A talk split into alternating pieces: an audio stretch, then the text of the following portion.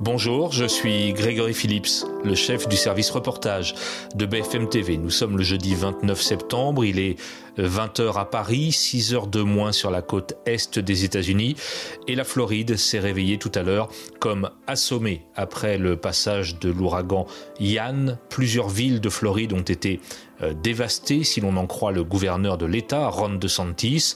Au moment où j'enregistre ce podcast, il est encore impossible de dresser un bilan humain et matériel du passage de la tempête, mais le président Joe Biden euh, vient de déclarer là tout à l'heure que cet ouragan pourrait avoir causé des pertes humaines substantielles. Dans cet épisode, on va voir comment notre reporter Antoine Lard, qui est le correspondant de BFM TV aux États-Unis, travaille depuis quelques heures au cœur de l'ouragan. C'est l'épisode 27 du service reportage.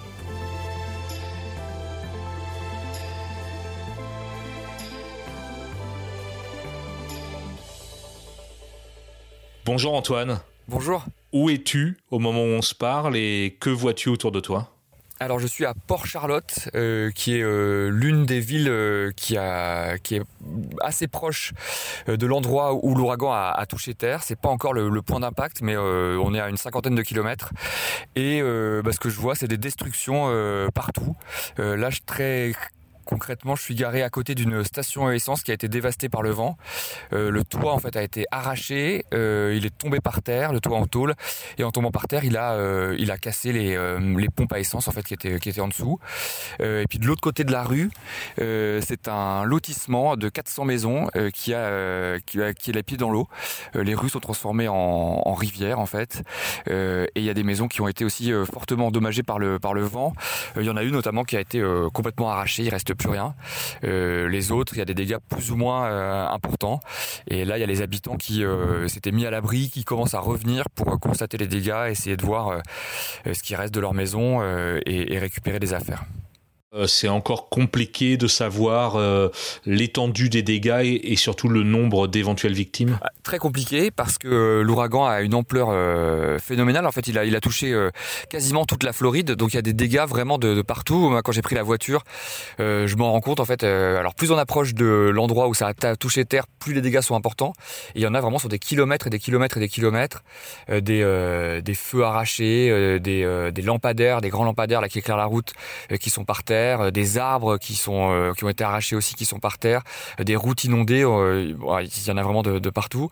Et puis le nombre des victimes, effectivement, ça reste un gros point d'interrogation. officiellement, pour l'instant, je crois qu'il y en a que une qui a été recensée, mais le bilan risque d'être beaucoup plus lourd. En fait, ce matin, il y a le shérif, donc le responsable de la police du comté de Lee, qui est le, vraiment la zone euh, qui a été la, la, plus durement touchée, euh, qui a fait des déclarations à la télé en disant que y a, euh, les morts allaient sûrement se compter par centaines. Il a ensuite été un peu corrigé par le gouverneur de l'État, qui a dit que pour l'instant, il fallait voir si les morts étaient vraiment liés à l'ouragan et qu'il était trop tôt pour se prononcer. Et puis après ça, c'est Joe Biden qui a pris la parole pour dire qu'il fallait s'attendre sûrement à un grand nombre de victimes. Donc on a pour l'instant pas de bilan, mais il risque d'être, il, il, pourrait être lourd en tout cas si on en croit toutes ces déclarations, ce qui complique la tâche pour savoir combien de victimes il y a, c'est qu'il y a des, zones encore qui sont complètement inaccessibles euh, parce qu'elles sont, euh, elles ont été complètement submergées par l'eau et l'eau est encore très haut, donc c'est très difficile d'accès. Euh, il y a des îles aussi au large de la Floride qui ont été très touchées ou des presqu'îles, mais les ponts ont été arrachés ou sont plus plus praticables, donc il faut aller sur place en hélicoptère, donc ça prend énormément de temps d'envoyer des secours sur place et, donc du, coup de trouver éventuellement des, victimes, sachant qu'en plus le, réseau téléphonique a sauté, donc les communications ne passent plus. Euh, donc il y a plein de gens qui sont sans nouvelles de leurs proches, qui craignent le pire parce qu'elles répondent plus au téléphone. Ça veut pas dire qu'elles sont euh, qu'elles sont mortes malheureusement, mais mais ça c'est peut-être juste parce que le téléphone ne, fonctionne pas, mais ça peut vouloir dire qu'elles sont mortes aussi. Donc à chaque fois, les secours doivent aller vérifier euh, si les gens sont restés bloqués chez eux, s'ils n'ont pas pu évacuer et s'ils ont péri dans l'ouragan ou si c'est pas le cas. Donc ça, ça, prend énormément de temps. C'est un travail titanesque là, pour les pour les secours. Toi, tu étais à, Tampa, donc un peu plus au nord euh, dans l'État de Floride, au moment du passage de l'ouragan. Euh, c'est comment de vivre un ouragan? Enfin, qu'est-ce que tu as fait? Tu es sorti dehors, tu es resté à l'abri en attendant, en attendant que ça passe? Alors c'était mon premier ouragan, euh, je dois le reconnaître. Je suis aux États-Unis depuis euh, un an seulement, donc c'était la, première fois que je, vivais un ouragan. Euh, donc au départ, je, je, je, suis arrivé un peu à l'avance en fait. Donc j'ai eu le temps quelque part de, m'acclimater entre guillemets. C'est-à-dire que quand je suis arrivé, il y avait déjà du vent, il y avait déjà de la pluie, euh, mais c'est allé crescendo après au, au fil des, des heures quoi. Oui, effectivement, bah d'abord euh, catégorie 4, effectivement pour cet ouragan, quasiment catégorie 5, euh, ça veut dire euh, des vents jusqu'à plus de 200 km heure. L'impact sur les côtes de Floride est attendu d'ici une heure ou deux, mais vous le voyez, on ressent déjà ici les effets avec un vent déjà très fort qui souffle. Vous voyez le palmier derrière moi qui sont extrêmement agités, la pluie aussi qui commence à tomber de façon très abondante. Et effectivement, ici, on a l'impression de naviguer dans une ville fantôme. Regardez ces rues qui sont désertes derrière moi. Je me trouve dans un quartier euh, du centre-ville qui a reçu euh, un ordre d'évacuation euh, depuis avant-hier. Tous les habitants ont été priés de quitter les lieux parce que ici on craint des inondations. On n'est pas très loin de la mer et l'ouragan devrait provoquer aussi des vagues très importantes jusqu'à 4, 5, 6, 7, même 8 mètres de hauteur dans les endroits les plus impactés.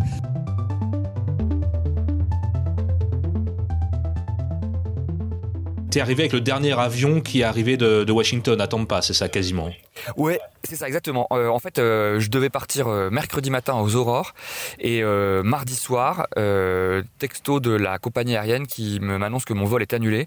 Donc du coup, je me suis précipité à l'aéroport pour avoir le dernier vol effectivement qui partait pour la Floride. C'est un vol qui n'était pas direct. J'ai dû faire un transit à Chicago, donc remonter vers le nord pour redescendre au sud. Mais voilà, je suis arrivé dans la nuit de mardi à mercredi et ensuite j'ai donc à Orlando et puis ensuite j'ai pris la direction de Tampa. Et euh, donc effectivement, donc j'ai eu le temps de m'acclimater entre guillemets à, l'arrivée de, l'ouragan. Euh, le vent a été fort, euh, relativement fort quand je suis arrivé. Il y avait de la pluie aussi, mais c'est allé beaucoup plus fort par la suite.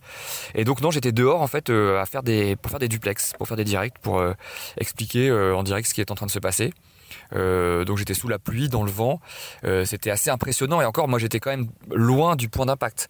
Euh, alors je sais pas à combien de kilomètres heure étaient les vents là où je me trouvais, mais c'était, je pense, au moins deux fois moins ou, plus, deux fois moins puissant que ce qu'il y avait sur le point d'impact. Mais c'était déjà extrêmement impressionnant. à la fin de l'après-midi, quand ça a vraiment commencé à souffler extrêmement fort, j'avais parfois du mal à rester sur place. Je devais lutter pour pas être poussé par, par le vent. Et puis surtout on est trempé en deux secondes. C'est des pluies vraiment torrentielles. Euh, donc euh, mes vêtements de pluie euh, n'étaient clairement pas suffisamment résistants ou pas adaptés, je sais pas, mais en tout cas j'étais trempé jusqu'aux os. Hmm. voilà. Et d'ailleurs, on, voit, si on regarde les télévisions américaines, tes confrères des, grandes chaînes assurer des directs dans des conditions absolument dantesques. C'est même quasiment un classique pendant ce, type d'intempéries. Les, les reporters météo américains qui se mettent dehors au milieu des rafales de vent. on voit ça sur tous nos écrans. C'est un incontournable, effectivement. Euh, ils sont euh, assez, très forts parce que il faut déjà il faut être au, bon endroit au bon moment. Euh, en fait, avec le recul, moi je me dis que je suis parti trop tard. J'aurais dû partir en amont, un ou deux jours avant, pour repérer le terrain et puis surtout suivre la, trajectoire de, l'ouragan parce que au départ l'ouragan était prévu sur Tampa et puis finalement il a une trajectoire différente. Il a tapé plus au, au sud. voilà et donc effectivement les, confrères américains, eux, sont sur place euh, en avance euh, pour être au bon endroit au bon moment. Et puis, euh, effectivement, ils ont ce savoir-faire qui est assez extra, enfin, qui est complètement extraordinaire, où ils sont au milieu de la tempête, complètement balayés par les vents, en train de se tenir mm. limite au, à ce qu'ils peuvent pour pas s'envoler. Avec parfois des, avec parfois des risques, j'imagine. Avec parfois, ah oui, oui, avec parfois des risques. Effectivement, euh, ils sont, ils, font tout ce que normalement on ne devrait pas faire, puisque les consignes des autorités sont quand même très claires. C'est que quand euh, euh, la tempête ou l'ouragan commence, il faut rester à l'abri, surtout ne sortir sous aucun prétexte. même si on n'a pas eu le temps d'évacuer, il faut surtout pas prendre la route, il faut pas se mettre dehors, il faut se terrer chez soi et, attendre que ça passe. Donc oui, effectivement, ils, prennent, ils prennent des risques. moi, j'avoue que je me sentais pas du tout de faire la même chose parce que c'était mon, premier ouragan. Et on t'a pas demandé d'ailleurs. Et on me l'a pas demandé d'ailleurs. Non, non, la consigne c'était plutôt hmm. de, de, de, pas prendre de risques inconsidérés. voilà, je pense que la prochaine fois, si j'ai à nouveau l'occasion de faire ce genre de mission, je, je ferai peut-être un peu différemment. J'essaierai de m'approcher davantage, sans pour autant sortir complètement dehors quand, quand, quand, quand, les vents sont, sont déchaînés, mais essayer d'être un petit peu plus près en fait, ce qui me permettrait aussi par la suite d'être plus près des, des dégâts pour aller constater ce qui s'est passé. Là, il y, a quand même pas mal de routes à faire, avec des routes barrées et tout, donc c'est un, peu compliqué.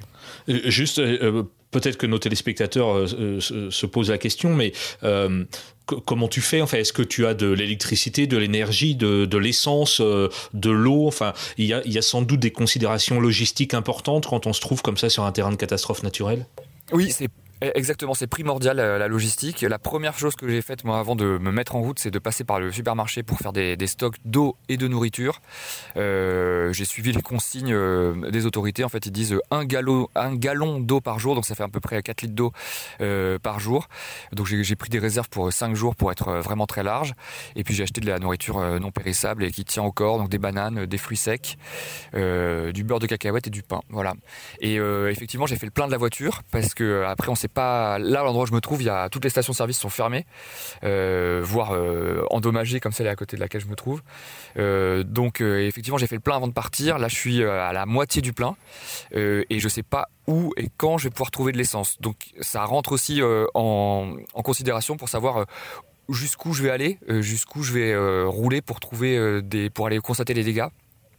Il est possible que j'ai pas assez d'autonomie là pour aller jusqu'à euh, Fort Myers, qui est la, ville la plus touchée, euh, à moins que je trouve de l'essence en chemin, mais ça m'étonnerait puisque plus je vais m'approcher de là-bas, plus les, dégâts seront gros.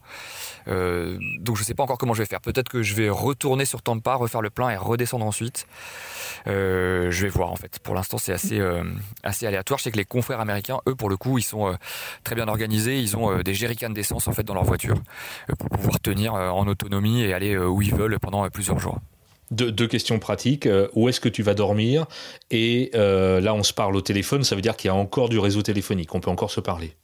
Voilà, exactement. Bah, j'ai l'impression que euh, Port Charlotte, là où je me trouve, c'est un peu la dernière ville où il y a encore à peu près du réseau. Et où c'est important aussi pour euh, BFM TV, c'est un endroit où on peut faire des duplex, parce que les directs, on les fait euh, en passant par le, réseau 4G ou 5G. Et c'était tout juste tout à l'heure, j'en ai fait un Port Charlotte, on m'a dit que ça passait tout juste, voilà. Et je pense que si je m'aventure plus loin, ça ne marchera plus. Donc ça aussi, c'est à prendre en considération dans, mes déplacements, puisque il faut aussi alimenter l'antenne avec en, direct. Euh, euh, voilà. Et mais donc euh, dans le comté, le comté de où se trouve le comté de Lee, donc le, comté qui a été le plus touché, le réseau téléphonique est complètement out. les autorités disent même qu'il est tellement endommagé qu'on pourra même pas le réparer. Il va falloir tout reconstruire en fait, hmm. tout refaire, tout reprendre à zéro. Et pareil pour l'électricité là-bas. D'accord. Tu sais où tu vas dormir ce soir? Et bah non, je sais pas encore. Euh, si je remonte sur Tampa pour faire le plein d'essence, euh, j'essaierai de dormir à Tampa. Euh, je pense pouvoir trouver une chambre d'hôtel là-bas.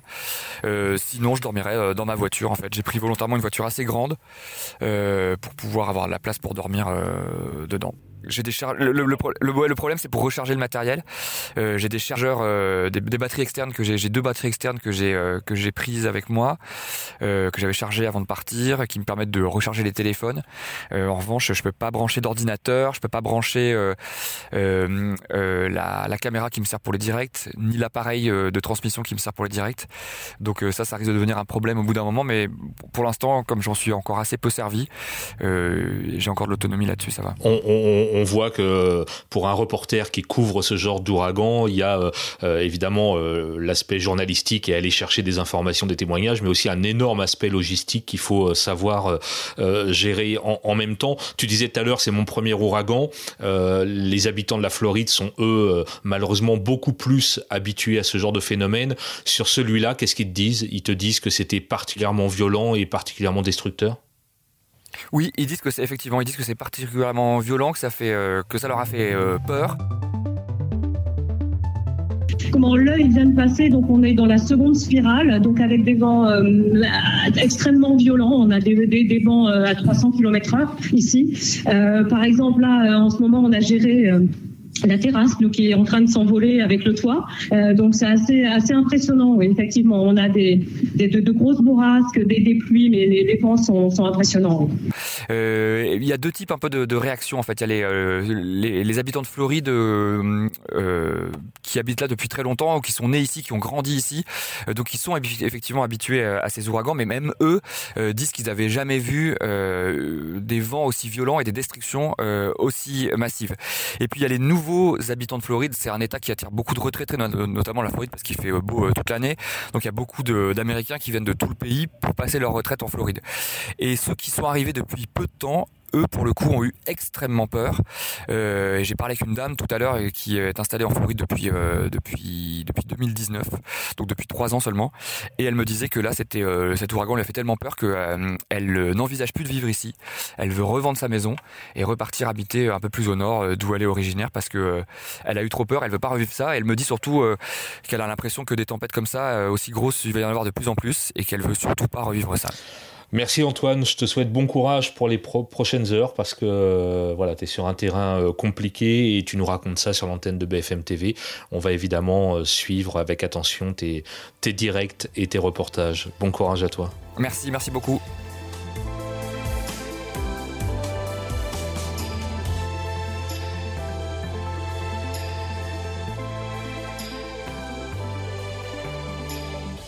Voilà, c'était Antoine Eulard au cœur de l'ouragan Yann qui vient de dévaster une partie de la Floride. Vous pouvez retrouver cet épisode sur l'application BFM TV et toutes les applis de podcast. N'hésitez pas à laisser des commentaires et je vous dis à très bientôt.